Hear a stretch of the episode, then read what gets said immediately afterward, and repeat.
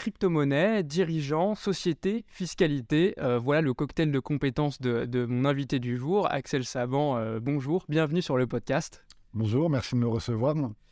dans cet épisode, on va plonger dans un univers qui est l'univers des cryptos et surtout l'utilisation de ces cryptos par les entreprises françaises. On va devoir un petit peu délimiter le contour puisqu'il y a beaucoup, beaucoup de choses à dire.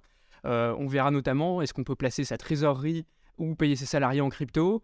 Euh, comment est-ce que sont fiscalisés les revenus d'une entreprise euh, qui euh, réalise des revenus en crypto? Est-ce que en fonction des plus-values, des revenus, voilà, on va, on va essayer de, débroussailler un peu tous ces sujets et, et bah, d'en savoir un petit peu plus sur, sur ce monde à part, mais qui devient de, plus, en plus, de, plus en plus prégnant dans, dans le quotidien de, tout le monde.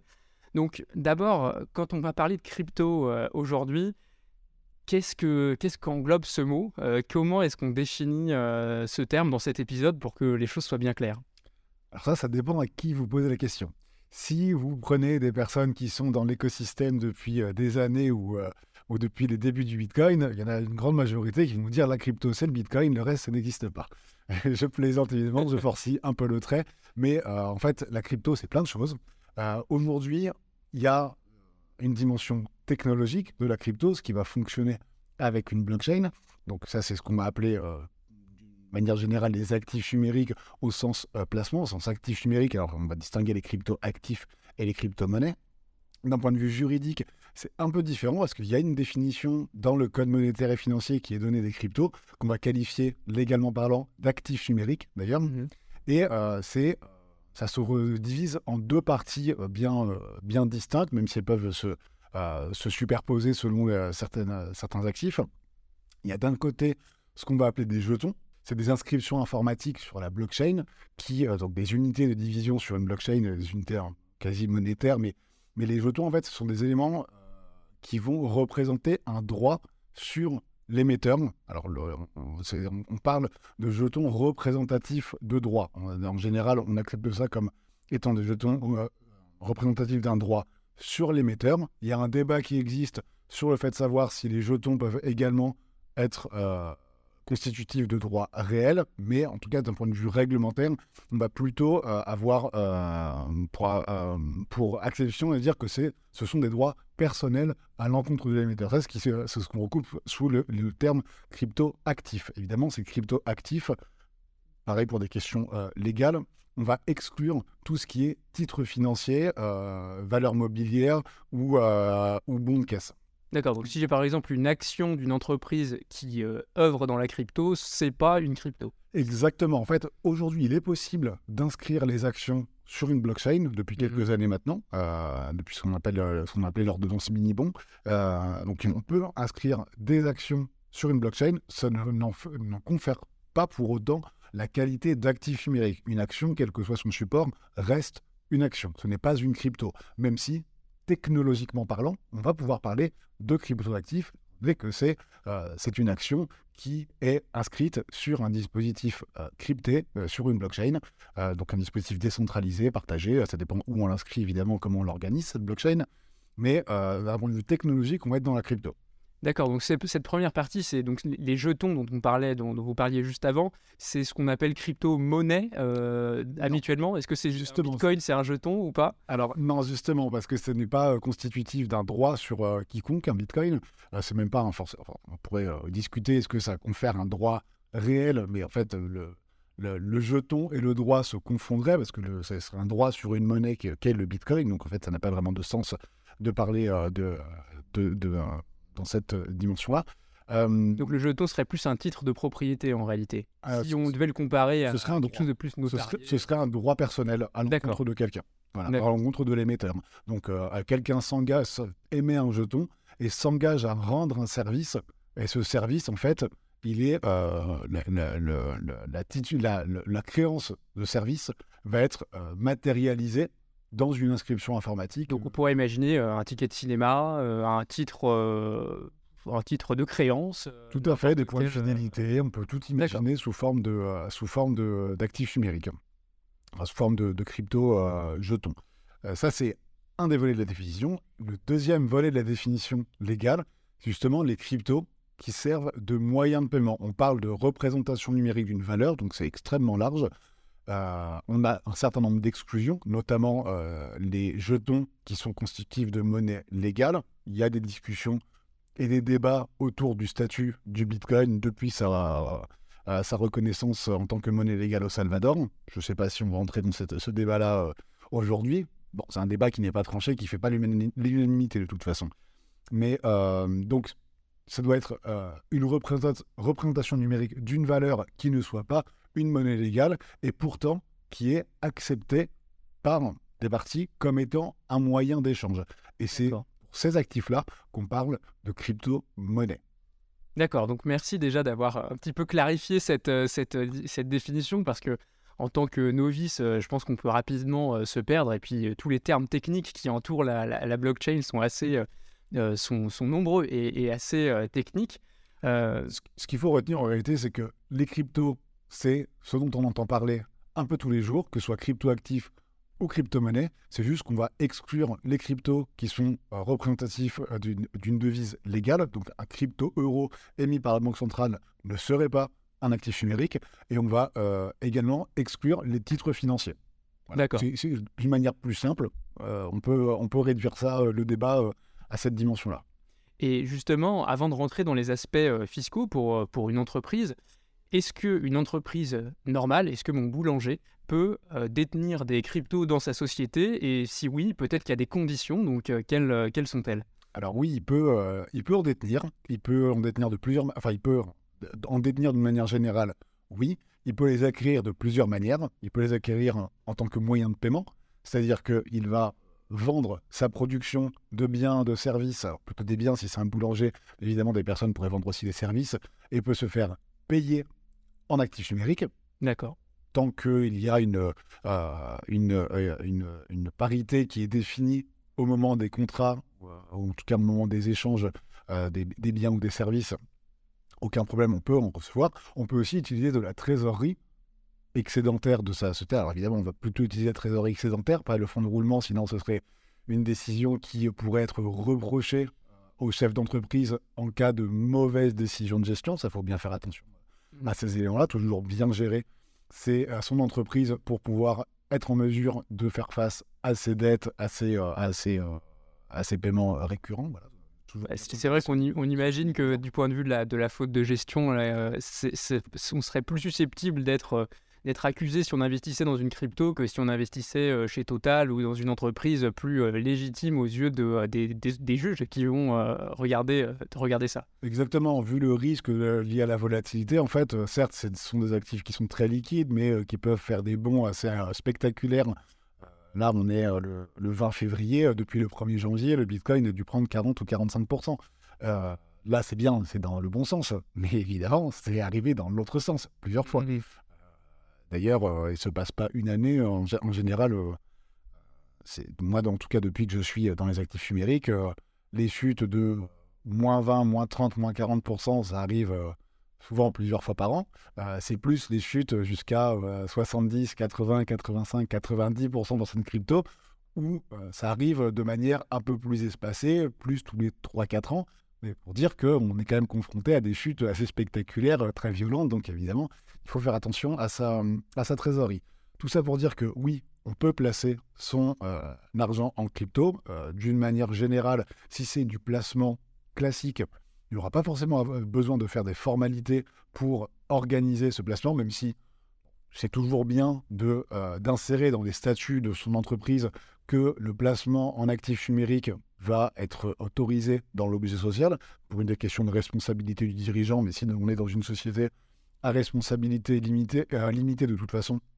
Le dirigeant euh, peut euh, est doté des pouvoirs les plus étendus pour engager son entreprise indépendamment de l'objet social, c'est qu'il sera responsable éventuellement face à ses, associés. Mais si c'est un dirigeant associé unique, il serait éventuellement responsable vis-à-vis de l'administration fiscale dans mmh. une faute de gestion, et pas plus. Mais en tout cas, d'un point de vue juridique, il n'y aurait pas de problème mais c'est toujours de bonne loi de pouvoir euh, d'avoir cette clause dans les statuts qui va étendre l'objet social afin d'autoriser le placement en actifs numériques. ça, c'est pour le placement tout court, qui n'est pas constitutif d'une activité économique. En revanche, si on veut ajouter une activité, par exemple de faire du trading avec cette, trésorerie excédentaire, même un boulanger, pourquoi pas, non euh. La trésorerie Xamper, si on veut se lancer dans une activité certes accessoire, mais qui a vocation à générer un peu de, de flux financier, et qu'on en fait une véritable activité de trading, alors là, il est plutôt nécessaire de l'inclure dans l'objet social et de faire attention aux conséquences que pourrait avoir euh, un changement brutal d'activité, surtout si c'est un changement d'ampleur. On, a des- euh, on a des exemples de, de conséquences de cessation d'activité, justement, quand l'activité change radicalement. D'accord. Avant de poursuivre, merci d'être de plus en plus nombreux à nous rejoindre sur LinkedIn. C'est l'un des meilleurs moyens de ne louper aucun épisode et de le partager autour de vous. Je vous invite à le suivre en cherchant Lucien Roy, R-O-Y, pour être notifié de chaque nouvelle interview. Euh, donc on comprend qu'il y a différentes euh, utilisations possibles euh, des cryptos qui peuvent être utilisés, euh, qui peuvent être acceptés comme, moyen d'échange, qui peuvent être aussi un moyen d'investissement de, la trésorerie. En ce qui concerne l'investissement dans les, dans crypto-monnaies, on a tout un univers de, de possibilités, un petit peu comme les investissements classiques, sauf que ça a des noms, ça a des noms ici différents. Euh, on peut faire euh, du mining, du lending, du stacking. Est-ce qu'on peut donner en deux mots des définitions de ces termes-là? Et puis ensuite, euh, peut-être expliquer la, fiscalité qui est liée à, ces activités, puisque finalement, il y a certains investissements sur lesquels la fiscalité est telle que malgré un rendement qui pourrait être important, il est finalement très grignoté par la fiscalité. Tout à fait. Alors, il faut bien faire attention à une chose, c'est que dans les, euh, toutes les activités que vous venez d'évoquer, euh, la fiscalité va évidemment dépendre de la personne qui va réaliser cette activité. On ne traite pas de la même manière euh, une personne qui agit au travers de son entreprise assujettie à l'impôt sur les sociétés d'une personne qui agit en tant que particulier pour certaines activités ou, ou une personne qui va agir en tant que professionnel à l'impôt sur le revenu pour d'autres activités. Donc déjà, c'est un premier, euh, un premier élément qui apporte beaucoup de confusion et beaucoup de complexité, c'est que euh, le régime fiscal attaché à certaines opérations va dépendre du statut fiscal de la personne qui réalise l'activité. On peut essayer de se concentrer déjà sur les sociétés euh, à l'impôt sur les sociétés ou sur les personnes, entrepreneurs individuels à l'impôt sur les sociétés, parce que c'est désormais possible. Euh, parce que fait, c'est- plus simple de se concentrer sur ces personnes-là, étant donné que leur régime fiscal est relativement harmonisé pour une bonne raison, c'est que ces personnes doivent euh, obéir aux règles comptables et les règles fiscales dépendent des règles comptables, sauf s'il y a des règles fiscales spécifiques. Il se trouve qu'en matière d'actifs numériques, il n'y a pas de règles fiscales qui viennent déroger aux règles comptables. Donc c'est les règles comptables qu'on va appliquer purement et simplement, que ce soit pour du mining, du staking, du lending ou de la finance décentralisée ou ce qu'on veut. Euh, une fois qu'on a dit ça, maintenant qu'est-ce que c'est ces, ces activités Le minage, le mining, euh, cette activité en fait ça correspond au fait de faire euh, travailler des machines, un parc informatique en fait des, machines de minage. Donc ça va être des processeurs ou des cartes graphiques, ça dépend de ce que vous voulez miner. Et en fait ces machines vont résoudre des algorithmes. Enfin, on, va, on va se connecter sur Internet, euh, sur, Internet, sur, la, euh, sur, le, sur le, le protocole de la, blockchain. En fait, on va devoir télécharger euh, la blockchain pour devenir un, nœud du réseau, par exemple. On va devoir faire euh, tourner euh, ces machines et ces machines, via leur euh, travail de calcul, par exemple pour le cas du Bitcoin, c'est un travail de calcul cryptographique, vont permettre de euh, valider des transactions sur le réseau Bitcoin. En fait, euh, schématiquement, quand on veut faire une transaction sur le réseau Bitcoin, on a son portefeuille Bitcoin, on envoie une transaction sur le réseau. Il y a des personnes qui sont là chargées de sélectionner des transactions en fonction de notamment des frais qu'on est prêt à payer. Donc il y a des priorités qui sont données. Et euh, une fois que ces transactions sont, sont consolidées, il y a des personnes qui vont, qui vont faire travailler des machines de minage pour valider le premier ces transactions, dans, le cadre d'un bloc de, euh, minage, d'un bloc de données.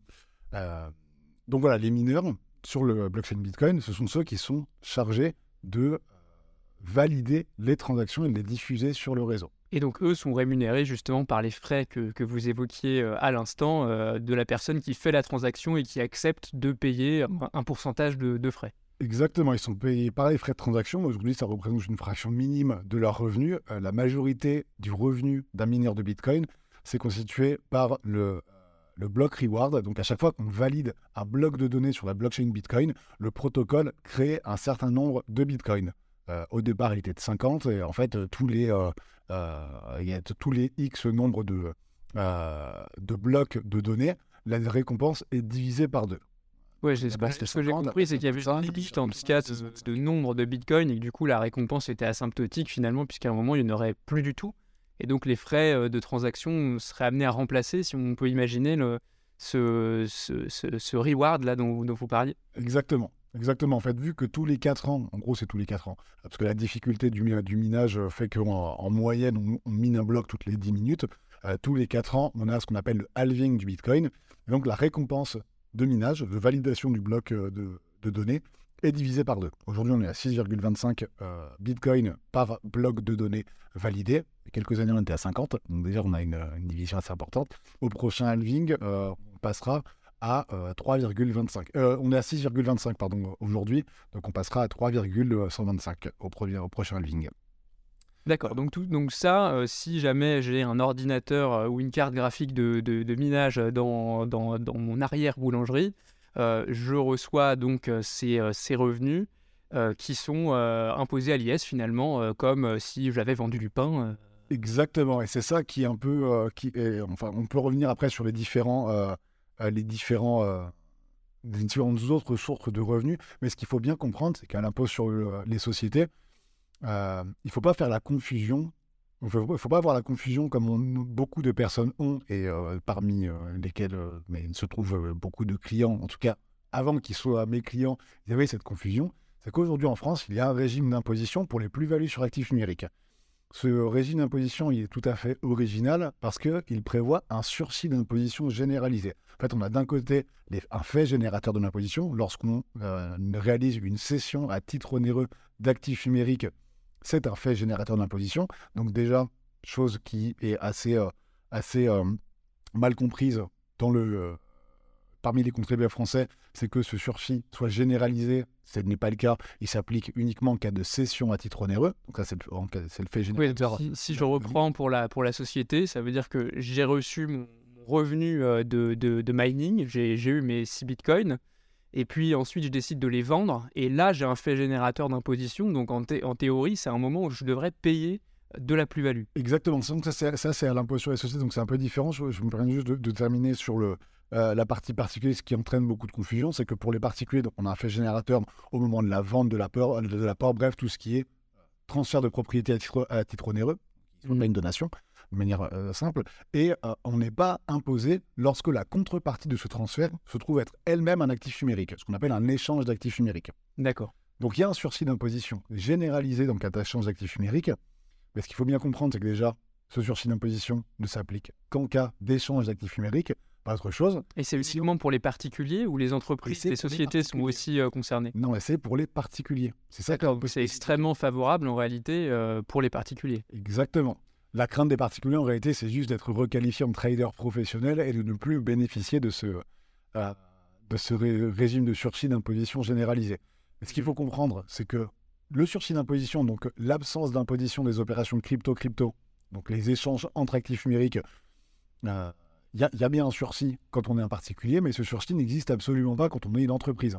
D'accord. Quand on échange, quand on fait des opérations entre crypto dans une entreprise, j'ai du Bitcoin, je veux les échanger contre de l'Ether, c'est un fait générateur de l'imposition qui va conduire soit à un gain, soit à une perte. Ça, c'est des règles comptables qui vont s'appliquer globalement, euh, les règles comptables au niveau du trading, euh, euh, ce qu'on appelle le trading spot, donc le trading au comptant. C'est assez simple. Quand on acquiert du Bitcoin, on le fait rentrer dans sa comptabilité au coût d'acquisition. Il reste dans la comptabilité à ce coût-là tant qu'on ne le bouge pas. Et le jour où on le cède contre autre chose, on regarde la valeur de cette autre chose et on fait rentrer cette autre chose dans la comptabilité. Si c'est des euros, eh ben dans ces cas-là, on, enlève le bitcoin, par exemple, qui valait 10 000. Initialement, je l'avais acheté pour 10 000 ce bitcoin. Le jour où je le revends, il est à 50 000. Avant que je le vende, dans ma comptabilité, il est à 10 000, pas de problème. Le jour où je le revends, j'enlève ce bitcoin à 10 000 et je le remplace par 50 000 euros. Ce qui fait une variation d'actifs, euh, ce qui entraîne une variation d'actifs et à l'impôt sur les sociétés, le bénéfice taxable est calculé en fonction de la variation d'actifs. Donc, euh, donc voilà, en fait, tant qu'on n'a pas de, vente de ce Bitcoin pas de problème, on n'est pas fiscalisé. Par contre, à ce moment où on le vend contre des euros, contre des éthers, contre ce que vous voulez, vous allez avoir un fait générateur d'imposition. Donc ça, c'est quelque chose qui est assez mal compris, déjà au Mhm. niveau du, du trading spot, du, du- du- juste du placement financier. Euh, et le mining, en fait, on est un peu sur la même logique. Quand on va faire euh, du minage d'actifs numériques, lorsqu'on va recevoir les récompenses de minage, ce sont des, des actifs qui ont été créés à partir de, de rien, on va dire, et qui vont euh, simplement, euh, qui vont venir gonfler l'actif net de l'entreprise. Donc, ça va constituer du résultat taxable. Oui, à la rigueur, elle pourra certainement amortir ces machines de, minage qui viendront réduire ce, ce résultat, mais elles auront, elles auront constaté les 6 bitcoins, là dans notre exemple, de, euh, de résultat qui sera donc imposé euh, à l'IS, euh, enfin s'il génère un bénéfice en comparaison des autres charges et, et- et recettes de la société. Voilà, sachant qu'il y a quand même un petit débat qui, existe, c'est que les bitcoins que vous avez minés, est-ce que vous les avez produits ou vous les avez reçus? En réalité, ce n'est pas, pas anodin comme, différence. C'est que si vous les avez produits, dans ces cas-là, ce qui va venir à l'actif, les bitcoins qui vont venir à l'actif. Oui, ils vont être évalués au coût de production, Oui, exactement, évalué au coût de production. Donc en fait, si on fait coût de l'électricité les, qu'on a. les charges moins, euh, enfin, si on, on enlève toutes les charges de production et qu'on augmente l'actif du coup du Bitcoin, mais qui est de même montant, en fait, ça- la réception de ces actifs numériques va aboutir à une absence prati- en pratique de fiscalité, de, de bénéfices taxables. En revanche, si on considère qu'on les a euh, reçus, c'est autre chose, parce que du coup, on les évalue à leur valeur vénale au jour de la réception de ces actifs numériques. Donc rien que ça, en fait, c'est déjà un peu... euh, et, et- et en fait, ce genre de subtilité, il y en a partout en, dans matière d'actifs numériques. C'est pour ça qu'il faut bien comprendre ce que je vous disais euh, tout à l'heure. Il faut bien comprendre comment cet écosystème fonctionne, parce que sans ces petites nuances, en fait, on ne peut pas avoir d'analyse vraiment... euh, Oui, bah, c'est vrai que c'est assez, euh, c'est assez déroutant. hein. Moi, j'ai l'habitude de, de faire un peu de, de fiscalité aussi, mais euh, là, c'est des mécanismes qui, euh, qui ont des subtilités et des subdivisions qu'on ne retrouve pas du tout euh, dans les autres euh, mécanismes, et donc faire des analogies. Déjà, c'est assez risqué, hein, assez risqué en fiscalité, mais là, j'ai l'impression que c'est encore plus le cas euh, avec, ces, cryptos qui ont des mécanismes vraiment très particuliers.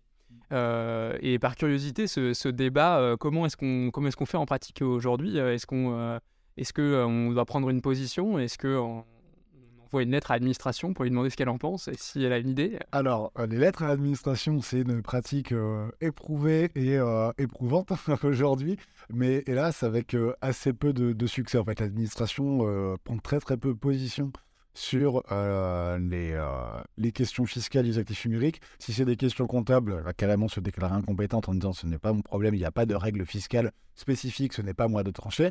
L'autorité des normes comptables va aussi parfois avoir un peu de, de mal à trancher, ou en tout cas va avoir du mal à euh, euh, adopter de nouveaux règlements pour, euh, pour euh, savoir euh, euh, comment, euh, comment faire entrer en comptabilité ces actifs numériques. Donc en réalité, le- la première démarche, avant même d'aller voir un fiscaliste crypto, c'est surtout d'aller voir un comptable ou un expert comptable spécialisé dans la crypto. Et aujourd'hui, il n'y en a pas beaucoup.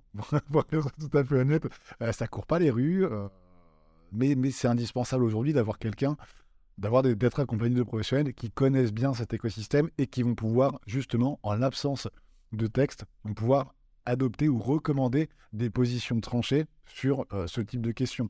Et qui que pourrait éventuellement, euh, j'imagine aussi, les, les défendre si jamais euh, l'administration venait à contester dans les années à venir, par exemple, cette, cette interprétation de, bah, de, de est-ce qu'on les a reçus ou est-ce qu'on les a générés ou créés? Alors, c'est pas forcément les comptables ou experts comptables qui vont défendre, ça c'est plutôt justement la partie euh, avocat fiscaliste. Alors oui, dans ces cas-là, là je vais prêcher pour ma paroisse.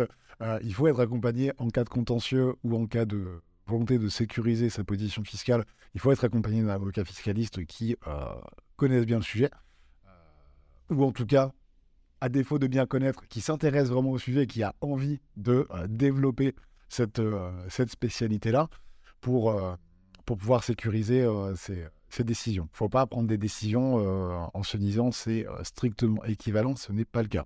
Aujourd'hui, il y a assez peu de contrôles qui sont réalisés par l'administration fiscale en matière d'actifs numériques pour tout un tas de raisons, notamment celle de la formation. Déjà que c'est difficile dans le secteur privé de trouver des personnes qui soient au fait, qui soient suffisamment bien informées de, ces, de toutes ces problématiques, de tous ces sujets, l'administration fiscale, c'est encore plus long, étant donné que ça, faut pas oublier que malgré le fait que ça représente une, une partie de plus, plus en plus visible de la finance et euh, que, euh, notamment à cause de la volatilité ou autre, on en parle de manière très éclatante, il faut oublier que c'est un marché qui reste extrêmement restreint au regard d'autres marchés tels que le, le, marché monétaire, le marché action, le marché des métaux précieux, n'importe. Euh, ça reste quand même un marché de niche. Mmh. Donc, en réalité, il y a certes de l'impôt à récupérer pour l'administration fiscale, mais c'est pas là où les efforts se concentrent. Il y a beaucoup plus d'efforts qui sont déployés en matière de TVA, par exemple, qui est un sujet euh, beaucoup mieux, bien mieux maîtrisé par l'administration fiscale. Euh, en matière de crypto, il y a beaucoup plus de... il y a beaucoup plus d'argent à récupérer, on s'imagine, euh, sur 20% de l'ensemble des transactions que sur, à la limite, 25% sur des plus-values crypto, mais qui ne doivent pas être non plus si importantes que ça, parce qu'il y a aussi des moins-values, du coup, quand quelqu'un en fait une plus-value, c'est souvent corrélé à la moins-value d'un autre. Je nous interromps une seconde. Merci encore une fois de nous suivre. Les compteurs montent à chaque nouvel épisode et ce sont les prochains invités qui vous remercient. Un geste simple pour amplifier ce mouvement est de nous laisser une note 5 étoiles sur votre lecteur de podcast préféré pour remonter dans les classements. Nous continuerons ainsi à diffuser les outils dont chacun de nos invités nous parle. Donc merci et retour direct. Euh, pour aller dans des choses un peu plus euh, pratiques, parce que maintenant qu'on a euh, des cryptos, on les a dans notre entreprise, on a peut-être investi une partie de, notre trésorerie, et puis on se retrouve avec ça dans, notre bilan. Est-ce que je peux payer mes fournisseurs avec? Est-ce que je peux payer mes salariés? Peut-être qu'on verra cette, cette deuxième, la, question des salariés en, deuxième, mais d'abord les fournisseurs. Est-ce que s'ils sont d'accord, j'imagine, est-ce que je peux les payer Exactement. Ce qu'il ne faut pas oublier surtout, c'est que euh, en France, on a une monnaie légale qui est l'euro. Enfin, c'est pas partout pareil en, Europe, d'ailleurs, enfin dans l'Union européenne en tout cas. Tous, ceux, tous les pays qui ont adopté l'euro, pardon, euh, ont une monnaie légale qui est l'euro et c'est la seule devise légale euh, dans, dans, ces pays-là. Et la, la, qualification de monnaie légale, elle a surtout une conséquence, c'est qu'elle a un pouvoir, que cette monnaie a un pouvoir libératoire. C'est-à-dire qu'on peut se libérer de ses obligations en, par la remise d'une certaine quantité de cette monnaie. Et la personne en face, euh, le, fournisseur ou euh, qui que ce soit, n'a pas le droit de refuser cette monnaie. C'est ça qu'on appelle le pouvoir libératoire, en fait, le pouvoir, la, capacité de se libérer d'une obligation grâce à un actif déterminé qui ne peut pas être refusé. Le Bitcoin, l'Ether, les stablecoins n'ont pas de pouvoir libératoire. Donc c'est toujours dépendant de la volonté du fournisseur de la personne que vous devez payer en crypto. C'est dépendant de sa volonté de, d'accepter les paiements en actifs numériques. Il est totalement libre de le faire. Comme je l'ai dit tout à l'heure, euh, euh, si ça devient vraiment euh, récurrent, ça peut être utile de le mettre dans l'objet social, au moins en guise de placement. Mais, mais en tout cas, c'est tout à fait possible aujourd'hui d'être payé en actifs numériques. Il y a une grande liberté contractuelle qui est conférée euh, aux personnes dans leurs relations entre professionnels.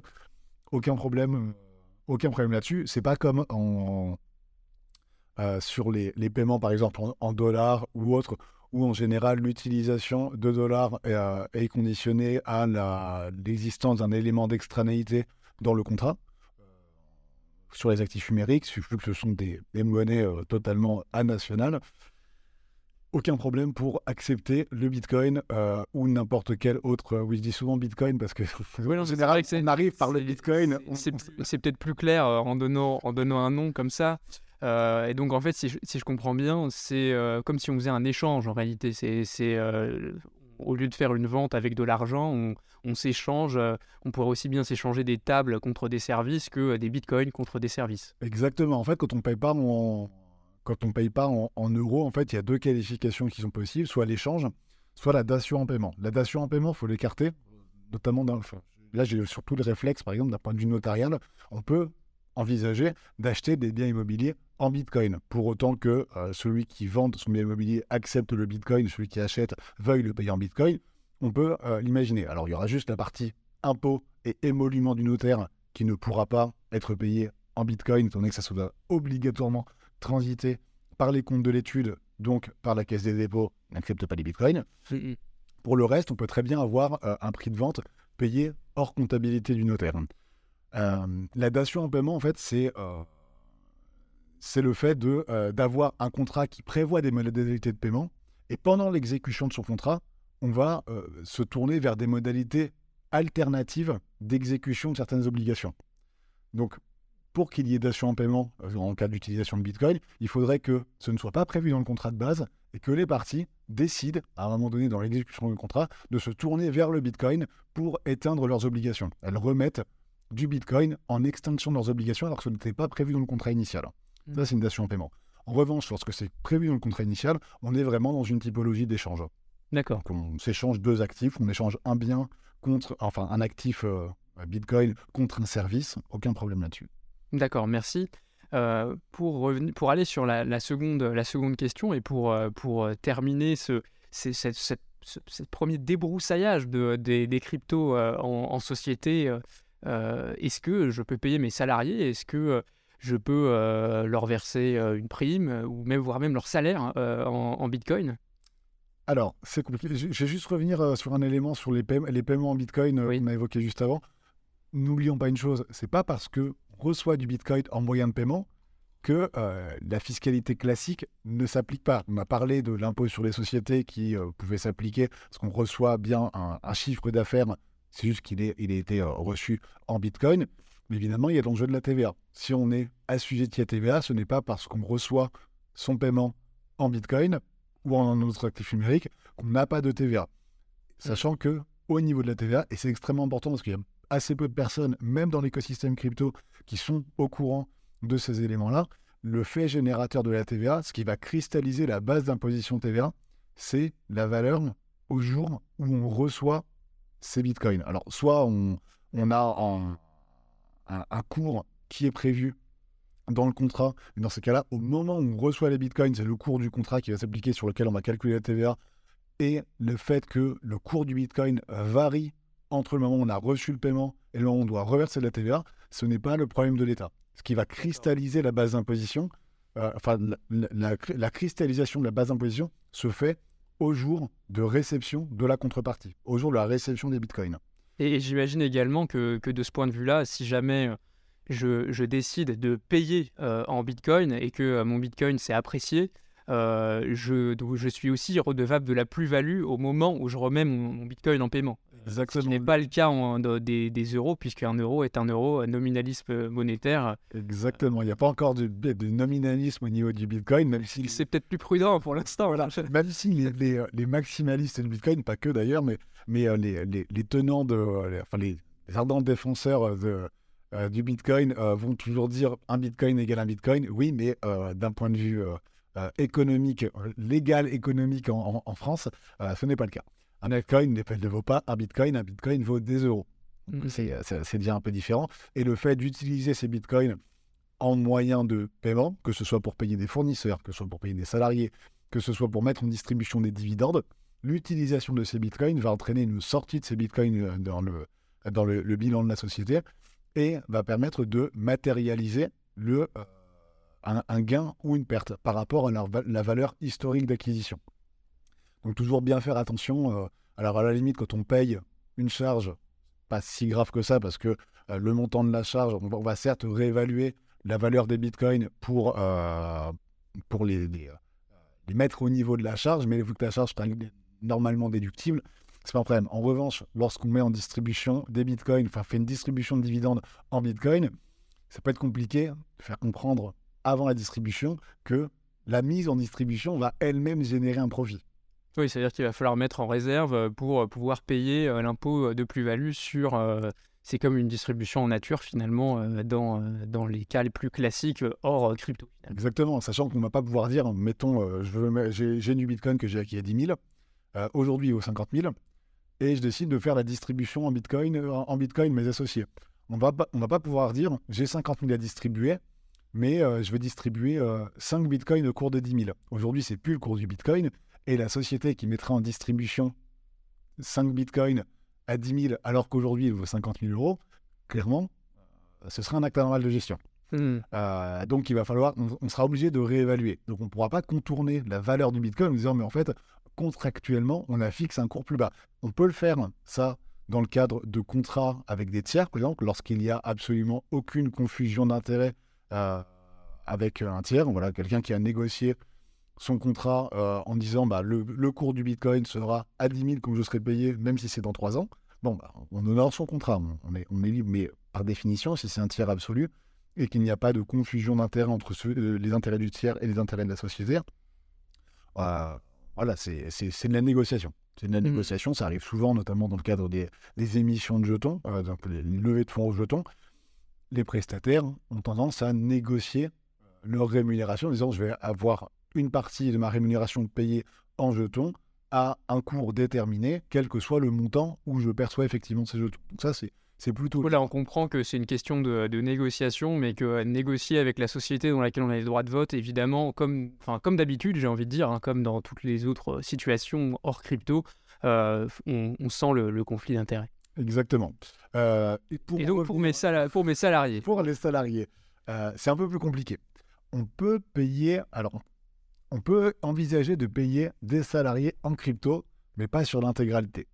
En fait, il y a une partie sur laquelle il ne sera jamais possible de payer euh, euh, ces salariés en crypto, c'est sur le salaire au sens strict, justement, parce qu'on a un le salaire du contrat de travail. Exact. Alors, pas, forc- pas forcément le salaire du contrat de travail. Le contrat de travail peut aménager des modalités de paiement. C'est juste que, euh, au sens strict, en fait, le code du travail prévoit que le salaire est payé euh, par virement bancaire, par chèque barré ou en espèces, Euh, avec des limites en espèces, parce qu'on ne peut pas payer euh, 10 000 euros par mois en espèces euh, à son Mhm. salarié.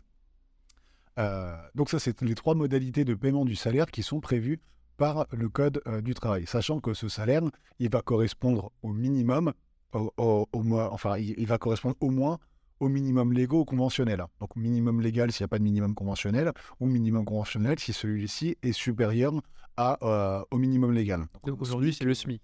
Exactement le SMIC, ou si une profession, ou, euh, dans le cadre d'un accord euh, de branche, dans le cadre d'un accord d'entreprise ou autre, va prévoir des minimums plus importants, euh, ça, on ne pourra jamais payer ce minimum autrement que par de l'euro. En tout cas, ce n'est pas prévu. En revanche, ce qu'il est possible de faire, c'est que dans le contrat de travail, on va prévoir un salaire qui soit versé en forme euro qui corresponde au minimum euh, légaux ou conventionnels, et qu'on y adjoigne des primes ou des avantages en nature qui, eux, seront payés en actifs numériques. Donc on va avoir plusieurs éléments du salaire. Le salaire au sens strict, pas en crypto. Par contre, on peut avoir des éléments qui ne sont pas du salaire au sens strict, qui vont être payés en crypto, qui seront assimilés fiscalement et socialement à du salaire, mais qui ne seront pas du salaire. Les avantages en nature, par exemple, ce n'est pas du salaire au sens strict. On a des cotisations sociales dessus pourtant. Mhm. Euh, Fiscalement, euh, on est imposé comme du salaire, mais ce n'est pas versé sous forme euro. Donc c'est la même chose sous le- en matière d'actifs numériques. D'accord, donc finalement, c'est, euh, c'est, euh, c'est, euh, c'est- j'ai envie de dire, c'est, c'est à la fois assez, euh, assez clair et à la fois euh, il y a des subtilités qu'on, qu'on ne voit pas. Mais ce que, enfin, ce que j'ai l'impression qu'on peut retenir, c'est que globalement, euh, les règles restent les mêmes. Il n'y a pas euh, un paradis fiscal de la crypto comme on peut en entendre euh, certains, puisque finalement, en tout cas dans le cadre des sociétés, les règles comptables s'appliquent et on est sur, sur quelque chose d'assez, d'assez classique. À chaque fois, j'avais des exemples qui me venaient en tête. Quand on parle d'avantage en nature, une voiture de fonction peut constituer un avantage en nature, sera imposé, de la même façon que finalement, un paiement en crypto le, sera également. Exactement. Après, ce qui est compliqué, mais ça c'est pour la partie, qui reçoit les cryptos, c'est que la réception d'un salaire, enfin d'un salaire, d'un quasi-salaire plutôt, parce qu'on ne peut pas payer le salaire au sens strict, mais d'un élément assimilé du salaire, si on reçoit cette partie-là euh, en crypto, ça a des impacts sur euh, ces calculs de plus-value pour les particuliers. En fait, euh, comme je vous ai dit tout à l'heure, euh, les particuliers ont un régime fiscal un peu spécifique où on prend euh, euh, prend pas en compte les, échanges entre actifs numériques, mais en raison de ce sursis d'imposition généralisé, on a, un mode de calcul de la plus-value sur actifs numériques assez original. En gros, on prend le prix de vente des actifs numériques et on le déduit d'une fraction de l'investissement initial en actifs numériques, fraction qui dépend du rapport du prix de cession avec la valeur totale du portefeuille. En gros, si je vends 10% de mon portefeuille, je peux utiliser mon prix mon investissement à hauteur de 10%, un peu comme un PEA. Ok. euh, ce qui est important de comprendre, c'est que quand on reçoit du salaire en actif numérique, on va être... chaque mois un prix d'acquisition. Voilà, on va être taxé au titre, euh, comme du salaire très classique en traitement des salaires. Mm. En revanche, ces actifs numériques vont rejoindre notre patrimoine général d'actifs numériques. On a, on, est, on a par principe un seul patrimoine en France, même s'il y a de plus en plus de dérogations à ce principe d'unicité du patrimoine, mais fiscalement, il y en a encore. Euh, on a le patrimoine d'entrepreneurs individuels, en gros, mais euh, quand on est un particulier, on n'a qu'un seul patrimoine. tous les revenus patrimoniaux, les revenus professionnels non constitutifs d'une entreprise, ça fait partie du euh, revenu du, du, patrimoine général. Et comme les actifs numériques rejoignent le patrimoine général, ils sont pris en compte en prix d'acquisition, mais ça peut entraîner un, double frottement, notamment, enfin un double frottement, ça peut entraîner un frottement. Je vous donne un exemple très simple. Une personne qui a acheté de des actifs numériques pour 10 000 euros, qui les a vraiment achetés, hein, aucun problème. Son portefeuille est passé, sans faire grand-chose, juste avec l'appréciation des cours, son portefeuille est passé à 200 000 euros. C'est-à-dire qu'il est en plus-value latente de 190 000 euros. Si demain, il reçoit 50 000 euros de euh, salaire en actifs numériques. Et qu'il décide, parce que c'est juste une modalité de paiement, euh, il le fait par conviction philosophique, il décide de convertir immédiatement ses actifs numériques en euros pour payer ses impôts sur, le, sur ses salaires, par exemple, ou pour payer ses charges générales. Il va recevoir son salaire, 50 000 euros taxés en traitement et salaire. En revanche, lorsqu'il va revendre ses actifs numériques, il va le revendre 50 000 euros d'actifs numériques. Il aura un portefeuille qui sera passé à 250 000 euros mais un prix d'acquisition de, de 60 euh, 000 euros. Donc, son investissement de 60 000 euros ne sera utilisable qu'à hauteur de 20%, 50 000 divisé, enfin, oui, c'est 50 000 euh, divisé par 250 000. Euh, et donc, il, il pourrait utiliser uniquement 20% de son investissement pour le calcul de sa plus-value. C'est vrai qu'il il aura un investissement utilisable de 10 000 euros, une, revente d'actifs numériques de 50 000 euros, donc une plus-value de 40 000 euros, on a 30% d'imposition sur ces 40 000 euros de plus-value. Donc voilà, quand on a un patrimoine en plus-value latente, ça peut être dangereux de recevoir des paiements d'actifs numériques. Bon, évidemment, si c'est juste un moyen d'investir dans les actifs numériques, alors qu'on n'a pas du tout d'actifs numériques et qu'on ne compte pas les revendre tout de suite, alors non, c'est un bon moyen de, faire de l'investissement euh, ce qu'on appelle le, DCA, en fait, de l'investissement qu'on ne contrôle pas, mais tous les mois, on va investir une somme donnée dans des actifs numériques. Voilà, ça mmh. peut être un, bon élément de recevoir au moins une partie de son salaire en crypto pour euh, avoir, un investissement lissé. Mais il faut faire attention aux impacts fiscaux que ça peut avoir. Eh bien, euh, merci, euh, merci pour ces précisions euh, à la fois, on, l'a vu pour, euh, pour les, sociétés euh, les plus classiques et également pour leurs salariés. Là, à la fin, on a un petit, un petit cadeau supplémentaire dans, dans l'épisode. Sachant que, je, me permets juste, faut pas oublier du côté de, la société, s'il y a paiement d'un salaire en crypto, il y a aussi cotisation sociale, mais elles qui ne sont pas payées en crypto. Donc il faut toujours aussi anticiper le fait que il y aura des cotisations sociales à payer, même si on verse de la crypto à ses salariés. ne pas oublier d'avoir quelques réserves en euros, puisque euh, même si on a envie de mettre de la trésorerie en crypto, il faut garder un petit peu de, de, de, monnaie euh, euh, classique dans, dans, ses comptes. eh ben, J'invite nos, auditeurs à bien sûr aller voir ce que, ce que vous faites, s'ils ont besoin de, vos services, où est-ce qu'ils peuvent vous trouver? Alors, ils peuvent me retrouver sur les réseaux sociaux, donc principalement LinkedIn et Twitter, Axel Saban et euh, tout simplement sur euh, le site web de mon cabinet www.revo-avocat au pluriel.com. Eh ben, merci beaucoup. Et puis j'invite évidemment nos auditeurs à écouter le, prochain podcast dans lequel on va discuter de sujets encore un petit peu plus pointus. Merci beaucoup. Merci. Et maintenant, je vous remercie d'avoir écouté cet épisode du Family Office jusqu'au bout. J'espère qu'il vous aura plu et si c'est le cas, mettez 5 étoiles sur votre plateforme de podcast préférée, ça va nous aider à avoir de plus en plus d'auditeurs et d'aider de plus en plus d'entrepreneurs. Mais surtout, le plus important, vous le savez, c'est de partager cet épisode à une personne que vous connaissez qu'il pourrait aider. De mon côté, je vous retrouve dans deux semaines pour la prochaine interview. Je vous rappelle également que vous pouvez vous abonner à la newsletter simplement pour être mis au courant de la sortie de chaque nouvel épisode. C'est sur le-family-office.fr, bien sûr avec family avec un seul L, puisque contrairement aux français, les anglais n'ont mis qu'un seul L à family. Voilà, et eh bien je vous remercie encore pour votre écoute et je vous donne rendez-vous pour le prochain.